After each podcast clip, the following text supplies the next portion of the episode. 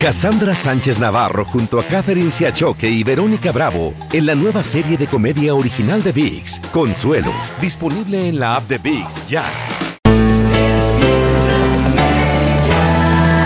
Bienvenidos al podcast de Despierta América, tu show diario de noticias, entrevistas y mucho más.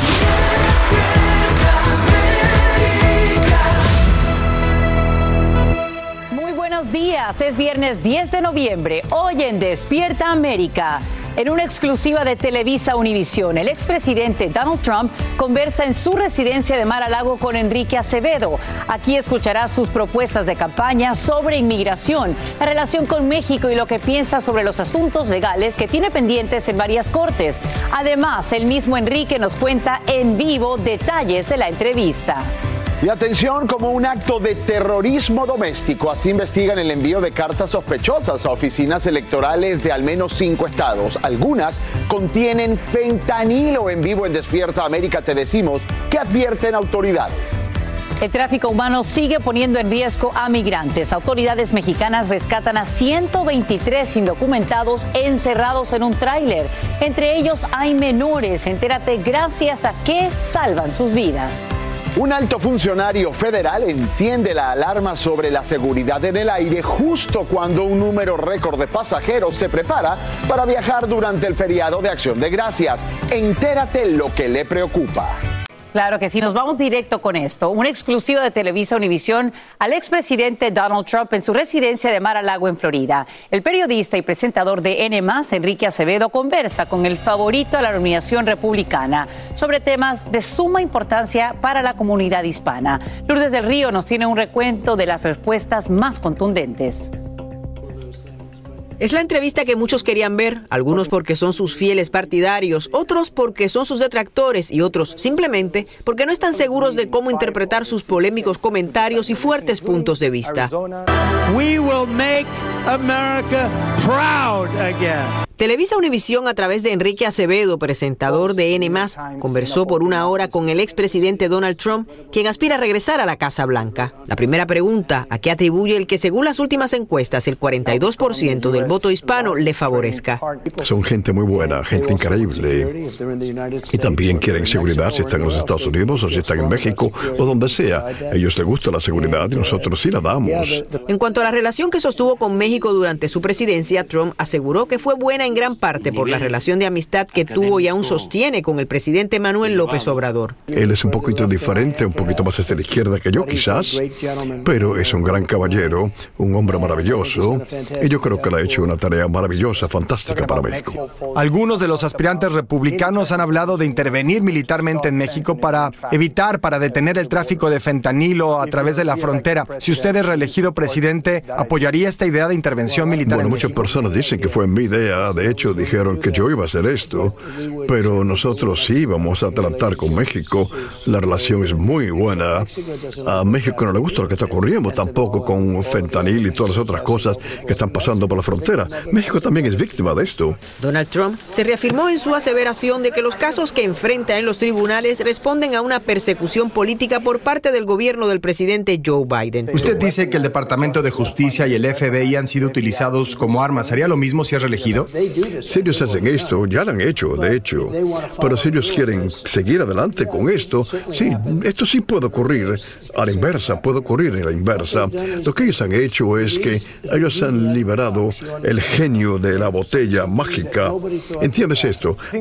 ¿Cree que Estados Unidos debe otorgar a los refugiados provenientes de regímenes similares a Venezuela, de la que usted ha hablado mucho, o Nicaragua, algunos de los mismos beneficios migratorios que han recibido los Lo cubanos? que me gusta, y ellos sí han trabajado arduamente con los cubanos. Bajo mi administración son gente muy buena, venezolanos, muy buena gente, nicaragüenses, muy buenas personas. Tienen que entrar legalmente. En cuanto a la guerra entre Israel y Hamas y el conflicto en Ucrania, Trump le aseguró a Acevedo que ninguna de las dos situaciones se hubieran producido si él hubiera estado en el poder. Regreso con ustedes. Te agradecemos, Lourdes del Río, por brindarnos este reporte sobre esta entrevista en exclusiva Televisa Univisión. Y en instantes, Enrique Acevedo nos acompaña en vivo para contarnos detalles de todo lo que pasó detrás de cámaras. Y esta mañana el FBI investiga el envío de cartas sospechosas a por lo menos cinco oficinas electorales de costa a costa. Agentes federales las describen como un acto de terrorismo doméstico. Y quiero que veas aquí los estados que reciben estas peligrosas misivas, algunas de las cuales contienen fentanilo. Desde Washington DC, Edwin Pitti nos explica con qué intención las habrían enviado y qué advierten autoridades. Autoridades federales y estatales investigan el envío de cartas sospechosas a oficinas electorales en cinco estados, Washington, Oregon, Nevada, California y Georgia. Así se ven las cartas que llegaron con mensajes pidiendo eliminar las elecciones. Las oficinas tuvieron que ser evacuadas inmediato porque el Buró Federal de Investigación, o FBI por sus siglas en inglés, dijo que algunos de los sobres contenían sustancias mortales como fentanilo, mientras que otros tenían levadura en polvo. As I sat down for my own batch to open up, uh, the fire alarm went off. Uh, immediately we knew that something was going on. En Georgia se le recomendó a los trabajadores electorales tomar muchas precauciones al momento de revisar el correo, luego que lograran interceptar una carta sospechosa enviada a las oficinas electorales del condado Fulton. Tanta es la preocupación que los trabajadores han sido equipados con el medicamento Narcan, ya que solo una mínima dosis de fentanilo podría ser fatal. You know, some people like to call fentanyl a drug, but it's actually poison. It'll kill you. It'll kill you very quickly, very easily, it's very dangerous. Esa acción, que sigue bajo investigación, provocó retrasos en el conteo de votos en las elecciones del pasado martes. Sacha, el FBI dice que se mantiene en alerta, sobre todo en momentos cuando ya estamos a menos de un año de las elecciones presidenciales, no solamente para garantizar que se conteen los votos a tiempo, sino también para asegurar que todas las personas que trabajan en los centros electorales estén a salvo. Y te comento rápidamente que también en Texas se reporta que la oficina del fiscal especial recibió una carta con un polvo blanco, situación que a esta hora sigue bajo investigación. Vuelvo contigo, Sacha. Preocupante, Edwin, y es importante que en estas oficinas tengan, por supuesto, lo que podría ser un antídoto para salvar vidas en caso de tener contacto con el fentanilo. Te agradecemos por este reporte. Y vuelve a ocurrir una y otra vez. Los traficantes de personas ponen en riesgo a migrantes. Ahora autoridades mexicanas rescatan a 123 indocumentados encerrados en un tráiler abandonado en San Luis Potosí. Entre ellos habría al menos 34 menores. Según funcionarios, provienen de Guatemala, Nicaragua, Honduras, El Salvador, Ecuador y Cuba. Todos salvan sus vidas gracias a que residentes del área escucharon sus gritos de auxilio y avisaron a la policía. Y ahora mismo tanques israelíes rodean un importante complejo hospitalario, esto en la ciudad de Gaza, después de otra noche de intensos bombardeos. Ocurre justo cuando Israel se compromete a cumplir pausas diarias de cuatro horas en su ofensiva con el objetivo de permitir que civiles huyan a través de corredores humanitarios hacia el sur de esa región. Escuchemos lo que dice el presidente Biden sobre conversaciones con Israel. Pause to Netanyahu for that? Yes. I've asked for even a longer pause for some of it. Are you frustrated with Prime Minister Netanyahu that he has not listened more to some of the things you have asked him to do? It's taken a little longer than I hoped. Por su parte, el secretario de Estado Anthony Blinken acaba de pronunciar una de sus condenas más directas a la cifra de muertes de civiles en Gaza y agrega que es necesario hacer más para minimizar el daño a los palestinos. Con atención el instante en que un auto blanco a toda velocidad ignora una señal de pare y hasta pareciera elevarse de la calle justo antes de chocar contra un inmenso autobús en una intercepción de California. El conductor del transporte pierde el control y se estrella contra un restaurante destruyendo gran parte de la fachada. 14 personas resultan heridas tras este aparatoso accidente por el que ahora mismo la policía inicia una investigación criminal y a toda velocidad un hombre que se rehusaba a hablar con autoridades estrella su carro contra dos agentes en Florida, al parecer en una emboscada. Ocurre mientras ellos esperan de pie junto a una patrulla estacionada tras responder a una llamada de una mujer que se sentía amenazada por su propio hijo. Ambos policías sufren heridas, uno de ellos de tanta gravedad que requieren la amputación de una pierna. Tras este violento impacto, el sospechoso sale del vehículo y avanza hacia los uniformados, uno de los cuales lo derriba con una pistola eléctrica. Autoridades explican por qué fue imposible evitar este ataque. Los agentes respondían a una llamada de emergencia en la que una madre dijo sentirse atemorizada por su propio hijo. Ahora este enfrenta al menos tres cargos por intento de asesinato. Hola, yo soy Carla Martínez. Estás escuchando el podcast de Despierta América. Y tras las rejas y acusado también de asesinato. Así amanece hoy el hijo de un Cassandra Sánchez Navarro junto a Catherine Siachoque y Verónica Bravo en la nueva serie de comedia original de VIX, Consuelo, disponible en la app de VIX ya. Importante ejecutivo de Hollywood. Policías lo arrestan en conexión con un perturbador hallazgo que conmociona a una comunidad de Los Ángeles. Se trata del torso de una mujer en una bolsa de plástico.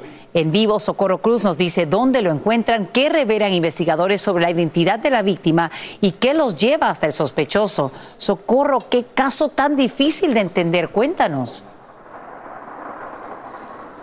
tan difícil, Sasha, y pareciera que estamos hablando del libreto de una película de terror precisamente de Hollywood. Te cuento rápidamente. Un hombre estaba buscando botellas reciclables en el bote de basura y lo que encontró fue una bolsa negra dentro del torso de una mujer tan mutilado que las autoridades dicen que es imposible identificar a la víctima. Sin embargo, una noche antes, las mismas autoridades, a seis millas de distancia del bote de basura, reciben una llamada telefónica de casa de Samuel Haskell, hijo, como tú bien dices, de un famoso productor de Hollywood. Y bueno, eh, los que trabajan ahí llamaron al número de emergencia para reportar una bolsa negra con lo que parecía tener dentro partes de restos humanos. Cuando llegaron los detectives no encontraron nada, pero sí descubrieron que estaba desaparecida la señora May Lee Haskell esposa de Samuel Haskell de 37 años de edad, y sus padres de 64 y 74 años de edad. Al día siguiente, las autoridades arrestaron a Samuel Haskell en un centro comercial aquí en Encino y bueno, él no está cooperando en este momento con las autoridades. Vamos a escuchar qué dicen los vecinos. Muy extraño porque esto no ocurre en estas áreas, áreas de alto privilegio. Da escalofríos, sí, algo que no sucede en esta parte de la ciudad, sí, claro que sí. sobre todo este sector, pues que bien un sector bien sano. Sasha, esta pareja tienen tres hijos en edad escolar. En este momento los niños han sido entregados al Departamento de Niños y Familias. Está todavía, por supuesto, investigándose dónde están estas tres personas desaparecidas. Las autoridades no logran localizarlos. El vehículo de la señora Haskell se encuentra en su casa. Hay dos vehículos desaparecidos y Samuel Haskell está arrestado bajo una fianza de dos millones de dólares. Será presentado ante el juez el próximo lunes por supuesto que vamos a estar muy pendientes. Terrible la situación. Vuelvo contigo al estudio. Te agradecemos, Socorro, y estaremos muy pendientes de lo que arrojen las investigaciones en este caso tan macabro.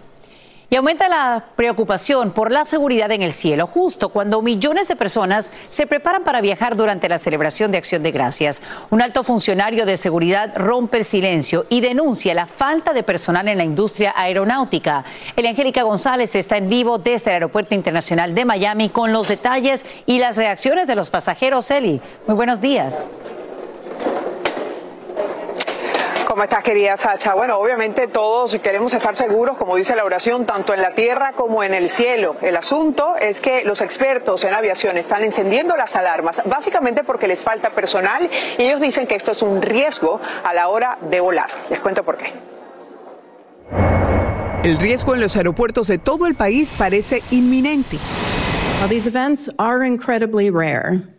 Aunque estos sucesos son increíblemente raros, nuestro sistema de seguridad está mostrando claros signos de tensión que no podemos ignorar, declara la presidenta de la Junta Nacional de Seguridad en el Transporte, quien en una sesión especial en el Senado advirtió sobre la escasez de controladores aéreos que está provocando fatiga y distracción, lo que probablemente contribuya al aumento en la lista de aviones que casi colisionan al despegar y aterrizar.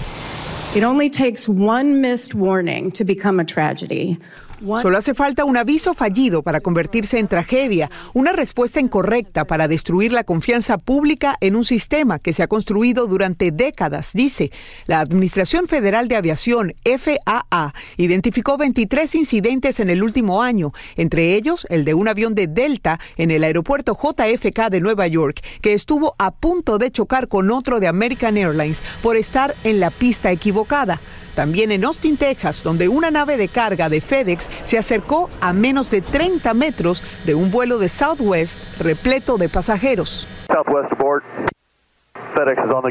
Todos estos eventos se relacionan con errores de los controladores aéreos. El presidente de su sindicato afirma que horarios actuales incluyen horas extra obligatorias, rutinas semanales de seis días de trabajo y turnos de mínimo 10 horas. This leads to fatigue. Last year's controller esto conduce a la fatiga. El año pasado los controladores del 40% de nuestras instalaciones trabajaban con esa rutina laboral, decía el presidente de la Asociación Nacional de Controladores Aéreos.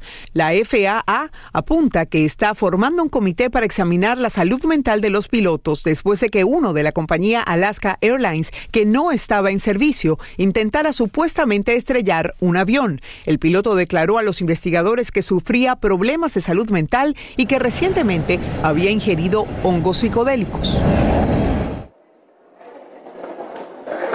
Y bien, sobre la escasez de controladores aéreos, la Administración Federal de Aviación está tratando de eh, contratar a la mayor cantidad que le sea posible. El asunto con estas plazas es que estos trabajadores se jubilan a los 57 años y preparar y certificar a nuevos les puede llevar hasta 5 años. El déficit de ese tiempo es el principal reto que están enfrentando, Sacha. Es mi reporte a esta hora desde el Aeropuerto Internacional de Miami. Soy Angélica González, vuelvo contigo. Pues ya de identificarlo, deberían trabajar en cómo resolverlo. Gracias, Angélica. González por esos detalles en vivo. Ahora vamos con noticias de tu país. En las últimas horas, migrantes ponen fin a una protesta en la principal aduana del sur de México. El grupo mantiene el bloqueo por más de 30 horas hasta que funcionarios acceden a atender a cientos de ellos, quienes ahora recibirían documentos que legalicen su estancia en el país. No obstante, varios miles de indocumentados emprenden camino en dirección al norte. En Perú, policías se enfrentan a conductores de mototaxis en la capital, donde estos protestan contra las extorsiones de bandas criminales que los obligan a trabajar en las calles de Lima. Los agentes lanzan gases lacrimógenos y empujan a cientos de manifestantes cuando estos intentan cruzar las barreras de seguridad que rodean la sede del Congreso.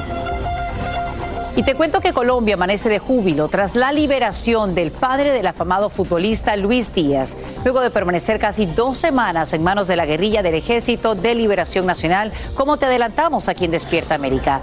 Yesid Paquero tiene las imágenes y los nuevos detalles de este operativo en el que también intervienen la ONU y la Iglesia Católica. Esta es la primera imagen que se conoció de Luis Manuel Díaz tras su liberación después de 12 días de secuestro. El papá de Lucho Díaz, jugador de fútbol colombiano que milita en el Liverpool de Inglaterra, fue raptado el 28 de octubre por la guerrilla del ELN, agrupación que lo entregó hoy a una comisión de la ONU y de la Iglesia colombiana. Después subió a un helicóptero Mi-18 de fabricación rusa y de matrícula HK-4160 que lo llevó a Valledupar a hacer chequeos médicos. Y luego, en medio de una tremenda algarabía, llegó a su natal Barrancas, en la Guajira colombiana, en donde compartió con su familia y en donde seguramente alcanzó a ver por televisión unos minutos a su hijo Lucho, quien hoy fue titular con su equipo ante el Toulouse de Francia. Después, en medio de decenas de vecinos y amigos que coreaban su nombre, el Mane, como le dicen, habló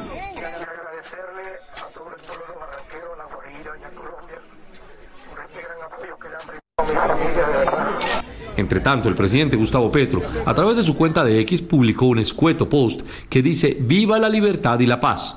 En varios países del mundo celebraron la noticia, pero en Colombia quedó un enorme sinsabor.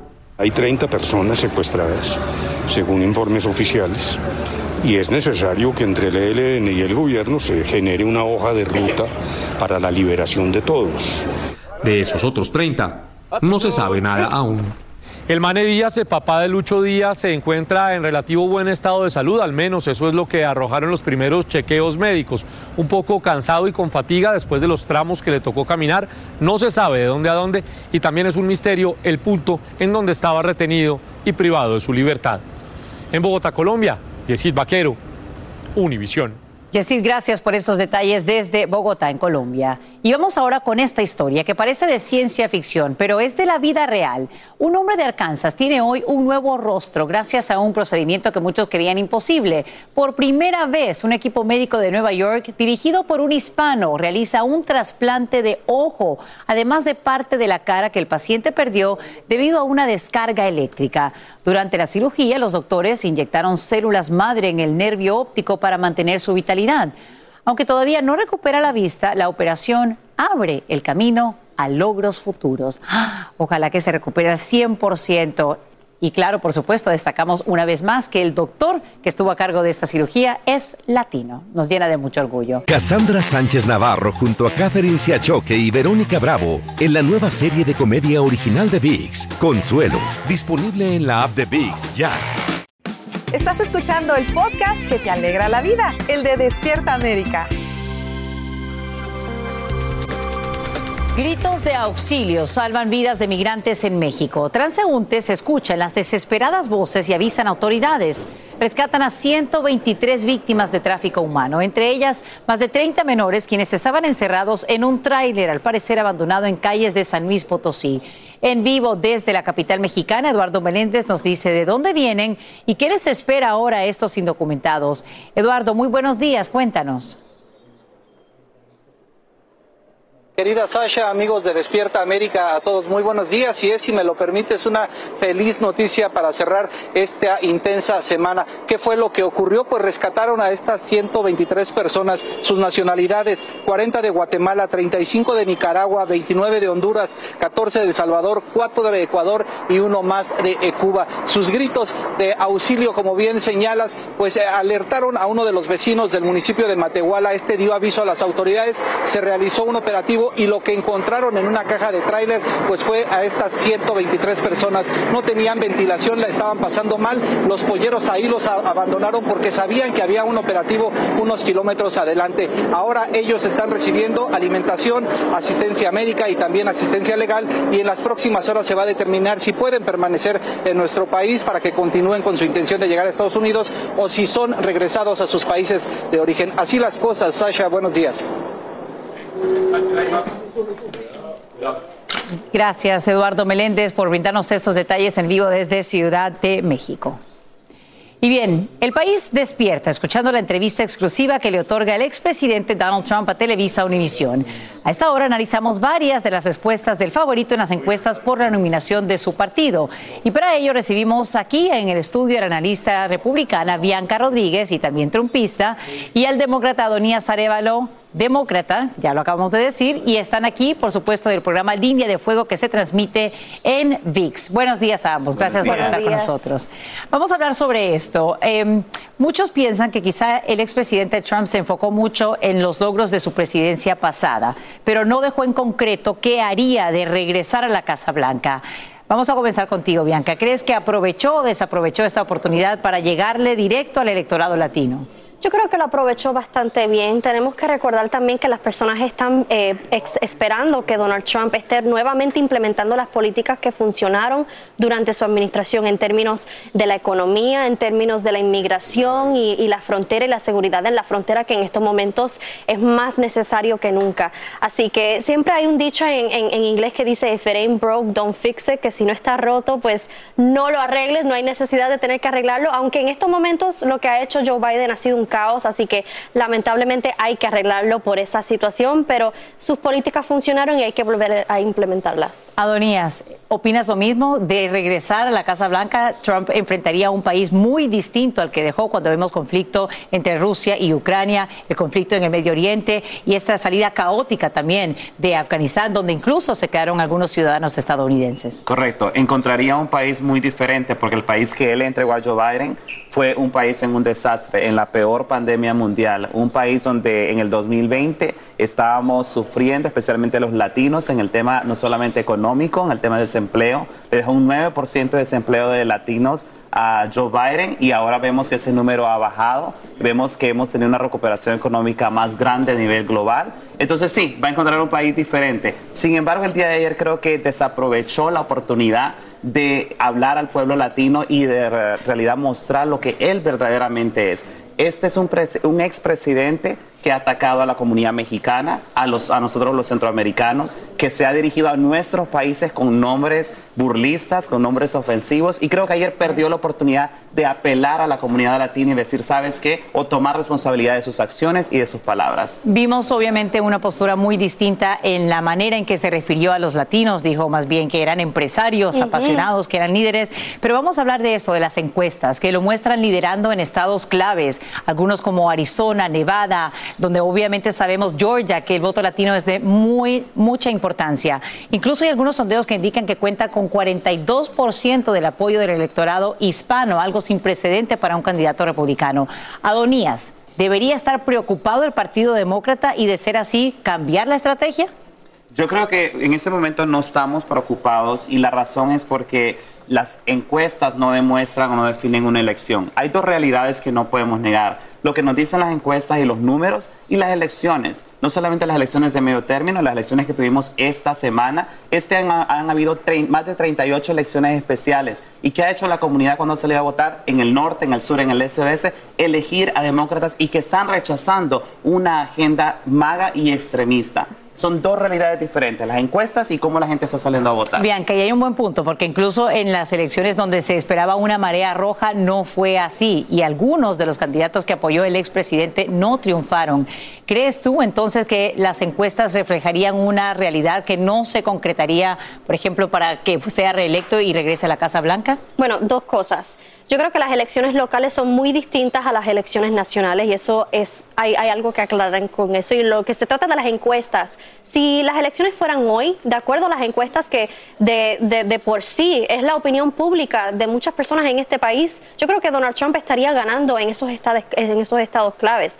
Claramente todavía queda un año, de aquí a un año pueden suceder muchas cosas, pero la realidad es que también habíamos ganado eh, eh, candidatos republicanos en el estado de Virginia, habían ganado candidatos republicanos, así que pintar lo que solamente ganaron los demócratas no es cierto. Eh, sí podemos hacer un mejor trabajo, hay otros factores también que se pueden analizar como pues la que tenemos en estos momentos liderando el Partido Republicano o lo que es el RNC, a Ronald McDaniel, que Vivek Ramaswamy también en el debate la criticó, y que además también deberíamos de hacer un mejor trabajo en lo que se trata del tema del aborto, de, de llevar ese mensaje en contra del aborto, porque la verdad es que tres de cada cuatro personas en este Claro. país están de acuerdo con ponerle límites en lo que se trata de ese tema. Bueno, lo cierto es que obviamente cada uno tiene una postura distinta. La entrevista ya la están citando incluso en algunos medios anglosajones. eh, en puntual lo que dice sobre el FBI, el Departamento de Justicia, que consideraría incluso usarlo como un arma porque dice que ya se le ha hecho a él, citando por supuesto todos estos cargos que enfrenta en diferentes eh, litigios.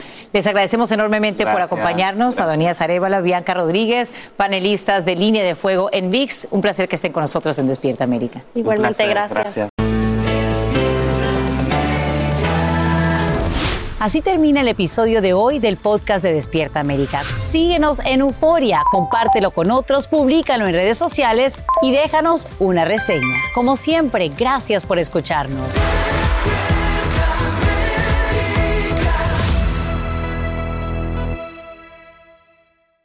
Cassandra Sánchez Navarro junto a Catherine Siachoque y Verónica Bravo en la nueva serie de comedia original de VIX, Consuelo, disponible en la app de VIX ya.